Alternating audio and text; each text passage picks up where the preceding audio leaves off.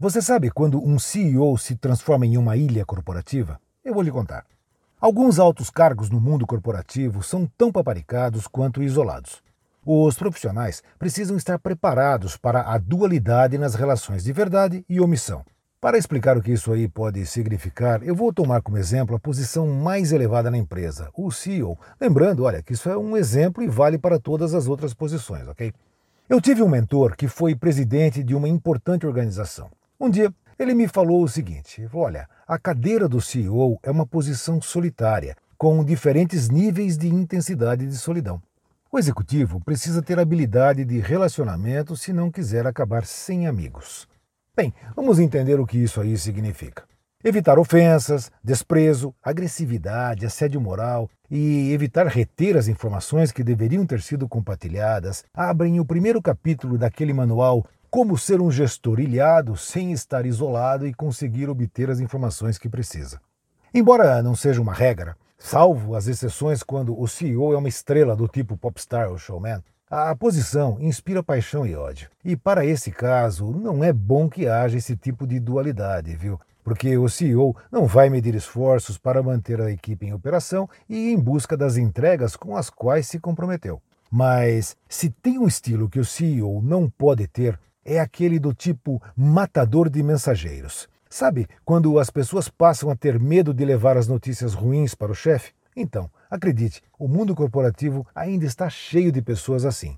Um gestor experiente, e eu diria até malicioso, sabe que boa parte de toda a paparicação decorre exclusivamente da posição e do cargo que ele ocupa. Mesmo assim, alguns ainda se iludem com a sedução.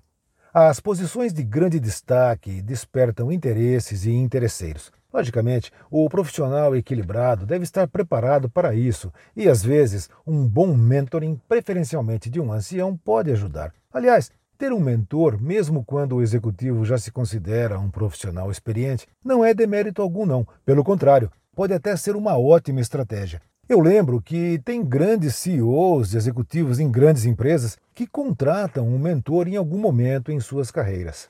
Na prática, o CEO precisa saber se blindar das pompas e dos sons emitidos pelas sereias, implantando com habilidade aquela coesão do seu corpo diretivo e a fidelidade entre as pessoas. Para isso, tem que ter verdade no relacionamento. Jamais um profissional deve perder o respeito com seus colaboradores. O executivo precisa de informações para conduzir a corporação e, para obtê-las, ele tem que ser uma pessoa acessível, coerente, ter senso de justiça e, principalmente, demonstrar transparência. Contudo, não deve se iludir, pois no exato momento em que ele não tiver mais o sobrenome da empresa no seu cartão de visitas, saberá exatamente quantos amigos semeou e cultivou ao longo da sua gestão corporativa. Eu sei que esse é um assunto provocativo, e é mesmo, propositalmente, mas o meu objetivo é alertar aos líderes e gestores sobre as suas responsabilidades, não apenas despejando adrenalina nas equipes para que atinjam as metas e garantam os resultados, mas como membros atuantes de uma atmosfera com um bom clima organizacional. O exemplo do cargo número um na organização serve para mostrar que a questão das relações pessoais no ambiente profissional e os seus efeitos nos resultados da empresa começam a partir do topo da cadeia alimentar corporativa e são uma via de mão dupla, viu?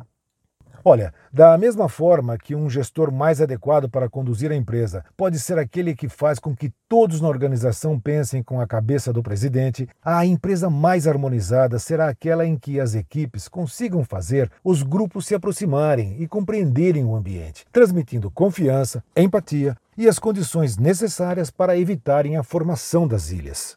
Eu sou Orlando Merluzzi, especialista em gestão, consultor de empresas e palestrante sobre clima organizacional, produtividade e o impacto das novas tecnologias na gestão. Você também me encontra no portal pensamentocorporativo.com.